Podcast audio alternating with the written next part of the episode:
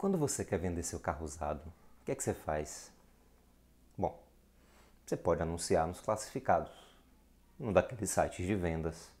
Você pode dar o carro como entrada na compra de um novo. Enfim, você tem várias opções.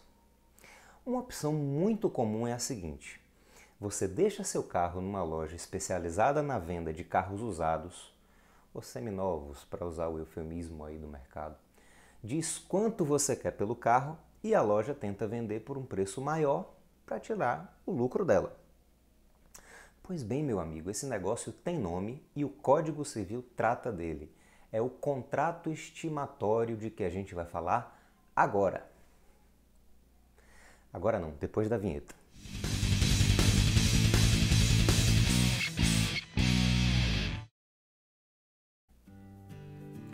O contrato estimatório, né, também chamado aí de consignatório ou venda em consignação, está definido no artigo 534 do Código Civil nos seguintes termos. Artigo 534. Pelo contrato estimatório, o consignante entrega bens móveis ao consignatário, que fica autorizado a vendê-los, pagando a aquele o preço ajustado, salvo, se preferir, no prazo estabelecido, restituir-lhe a coisa consignada. Eu queria que você destacasse duas palavras aí no seu código: entrega e móveis. Veja, em primeiro lugar, que o texto exige a entrega da coisa para a formação do contrato, ou seja, o contrato estimatório é contrato real. Se você não lembra o que isso significa, procura o vídeo da gente que trata sobre a classificação dos contratos em reais e consensuais. Outra observação inicial é a de que o objeto do contrato deve ser bem móvel, mas há autores como Cristiano Chaves de Farias e Nelson Rosenwald que não veem impedimento nenhum né, para que se faça esse tipo de contrato com imóveis também. Bom, por enquanto, vamos nos concentrar na coisa. Para que o contrato estimatório seja caracterizado, considerando aí, claro, o que dizem né, a lei e a doutrina, a coisa, objeto do contrato, tem que ser móvel, pelo fato do próprio texto do artigo 534 dizer assim, e infungível, já que, como a gente vai ver, né, depois de determinado tempo, se a coisa não for vendida, vai ser restituída para o consignante. Como eu disse, autores como Cristiano Chaves e Nelson Rosenwald consideram possível que a coisa seja imóvel ou até mesmo fungível. Entretanto, de maneira geral, exige-se que a coisa seja móvel e infungível para ser objeto de contrato estimatório. Então, como é que funciona o contrato estimatório? Vamos ver direitinho aqui. O dono da coisa, chamado consignante, entrega a coisa móvel e infungível para o outro contratante que é chamado aqui de consignatário. Né? É, Lembre-se aí de que, como eu disse há pouco, o contrato estimatório é contrato real, então só existe contrato a partir do momento em que o consignante entrega a coisa ao consignatário. Bom, quando entrega a coisa ao consignatário, o consignante define quanto quer por aquela, por aquela coisa. É o chamado preço mínimo de estima, daí contrato estimatório. Né? Consignante e consignatário combinam então um prazo para que o preço mínimo seja pago ou a coisa seja devolvida. Vamos entender um pouquinho melhor essa parte. O consignante entrega a coisa ao consignatário, estabelece um prazo e o preço mínimo por ela consignatário então vai tentar vender a coisa por um preço maior, claro, do que aquele exigido pelo consignante para que ele tenha algum lucro com esse negócio. Imagine, por exemplo, que Arquimedes tenha entregado uma banheira para Sócrates pelo prazo de dois meses e definido que queira receber pela banheira 3 mil reais. Rapaz, Sócrates era o cara mais sábio de Atenas né? utilizando ali o seu poder de convencimento, ele vendeu a banheira para Platão por 7 mil reais. Sócrates então vai fazer o quê? Vai entregar 3 mil reais a Arquimedes e ficar com um lucro de 4 mil reais. Foi bom para Sócrates, não foi não?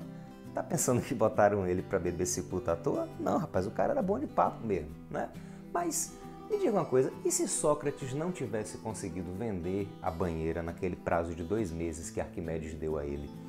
Bom, nesse caso, Sócrates teria duas alternativas. Poderia devolver a banheira para Arquimedes, ou, se preferisse, poderia pagar a Arquimedes os 3 mil reais que ele determinou e ficar com a banheira. Aqui, meus amigos, nós precisamos fazer duas observações muito importantes. Em primeiro lugar, observe que eu disse que Sócrates tinha duas alternativas. Eu usei essa palavra de propósito para chamar sua atenção para uma pequena controvérsia doutrinária sobre a natureza da obrigação do consignatário. É o seguinte: o STJ, assim como a maior parte dos autores, e aí eu dou como exemplo Caio Mário da Silva Pereira, Cristiano Chaves, Nelson Rosenwald, Carlos Roberto Gonçalves, é, Paulo Luiz Neto Lobo, entre outros, né? consideram que essa é uma obrigação alternativa, ou seja, no silêncio do contrato estimatório, cabe ao consignatário escolher entre devolver a coisa ou pagar o preço. Duas prestações e ele tem uma obrigação alternativa. Mas uma parte minoritária da doutrina, como por exemplo Paulo de Tarso Vieira Sanseverino, Pablo Stouze Galhano e meu querido amigo Rodolfo Pamplona, Pamplona Filho, entende que se trata de uma obrigação facultativa. A verdadeira obrigação que tem o consignatário é a de restituir a coisa. Mas ele se exonera se, ao invés disso, preferir pagar o preço mínimo estipulado no contrato. A segunda observação é a seguinte: consignatário não pode ser cobrado se não vender o bem, ele não pode ser acusado de desídia. Ele só tem que restituir a coisa caso não consiga vendê-la. Então, sintetizando essas duas observações que a gente acabou de fazer. Quanto à natureza da obrigação do consignatário, a doutrina majoritária e a jurisprudência do STJ consideram que se trata de obrigação alternativa, mas a doutrina minoritária que entende ser a obrigação facultativa. O consignante não pode exigir que o consignatário venda a coisa e não pode acusá-lo de desídia, de desinteresse. Pode apenas cobrar a devolução do bem ou o pagamento do preço ao final do prazo. Veja que essa obrigação do consignatário é tão importante que ele vai ser obrigado a pagar o preço se a coisa perecer, ainda que por caso fortuito ou força maior. Vamos ver aqui o que diz o artigo 535. Artigo 535. O consignatário não se exonera da obrigação de pagar o preço se a restituição da coisa em sua integridade se tornar impossível, ainda que por fato a ele não imputável. Observe então, meus amigos, que o consignante entrega a coisa ao consignatário, o consignatário adquire a posse e responde por ela, mesmo que não tenha culpa por seu perecimento ou deterioração. A única exceção que a gente pode fazer aqui, é, evidentemente, é se a coisa perecesse em razão de ter vícios redibitórios, porque aí o consignatário já teria recebido a coisa com um defeito oculto. Muito bem. Celebrado o contrato estimatório, a gente precisa observar algumas regras específicas dele. Em primeiro lugar, o contrato é entre o consignante e o consignatário. Quando o consignatário vende a coisa a terceiro, esse é outro contrato que não se confunde com o contrato estimatório. Em outras palavras, o consignante pode cobrar a devolução da coisa ou o preço definido apenas do consignatário. Se o terceiro comprador não pagar em dia, o consignante não pode cobrar nada, dele, assim como também o terceiro comprador não pode reclamar por defeitos na coisa diretamente do consignante. Se quiser reclamar, tem que reclamar com o consignatário, que é a pessoa com quem ele fez o contrato. Certo? Em segundo lugar, a gente não pode esquecer de um detalhe importantíssimo. O consignante transfere apenas a posse da coisa para o consignatário, ou seja, o consignante continua sendo o dono da coisa. O consignatário passa a ter apenas a posse. E sabe por que isso é importante? Imagine aí que o consignatário, ou seja, aquele que recebe a coisa para tentar vender, esteja cheio de dívida na praça. Aí imagina que o consignante entrega para ele um carro, né, para ele tentar vender. Aí um credor do consignatário vê que ele está com um carro novo na loja e na execução que move contra o consignatário pede a penhora desse carro.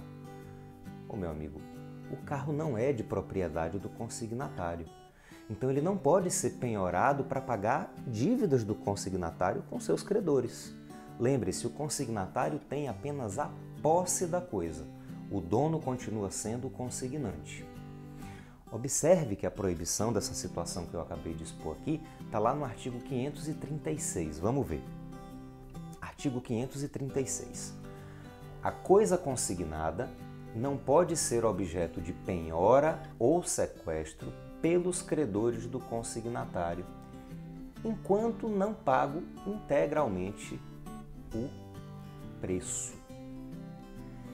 Essa parte final do artigo faz todo sentido. Se o consignatário não conseguir vender a coisa, mas ao invés de devolvê-la para o consignante, preferir ficar com ela e pagar ao consignante o preço que foi estipulado, o consignatário vai se tornar o dono da coisa, na é verdade? Então, se ele paga o preço e fica com a coisa, ela passa a ser sua. E aí ela pode ser objeto de penhora, sequestro ou qualquer outra medida assecuratória do direito de seus credores. A terceira e última regra que a gente tem que observar é, na verdade, uma aplicação aqui específica da boa-fé objetiva. Veja só o que diz o artigo 537 o consignante não pode dispor da coisa antes de lhe ser restituída ou de lhe ser comunicada a restituição. Poxa, se o consignante entrega a coisa para o consignatário tentar vender, é muito provável que o consignatário faça algum tipo de despesa ou investimento na tentativa de venda por exemplo, pagando por anúncios aí em jornais ou algum outro meio de divulgação. E é injusto que nesse caso o consignante simplesmente acabe vendendo a coisa a outra pessoa enquanto ela ainda se encontra com o consignatário. Além disso, ao entregar a coisa ao consignatário por determinado prazo, o consignante pode ter gerado lá no consignatário a expectativa de que ele ia ter um certo tempo hábil aí para tentar vender a coisa, divulgar, enfim. E lembre que o consignatário conta com a obtenção de certo lucro vendendo a coisa aí por um preço maior do que o pretendido pelo consignante. Por fim, apenas algumas observações gerais. Em relação ao preço, o consignante pode determinar um valor mínimo e todo o valor excedente ficar para o consignatário, ou eles podem combinar uma comissão.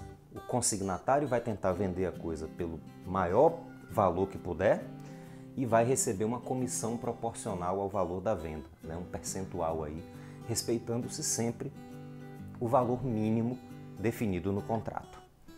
Para terminar, em relação ao prazo, as partes podem fixar um prazo específico, como quiserem, e aí, chegando o termo, chegando o prazo, o consignatário tem que devolver a coisa ou pagar o preço mínimo definido. Se não fizer nenhuma das duas coisas, ele vai estar automaticamente em mora. A mora aqui é ex re. Mas as partes podem também celebrar o contrato sem prazo definido.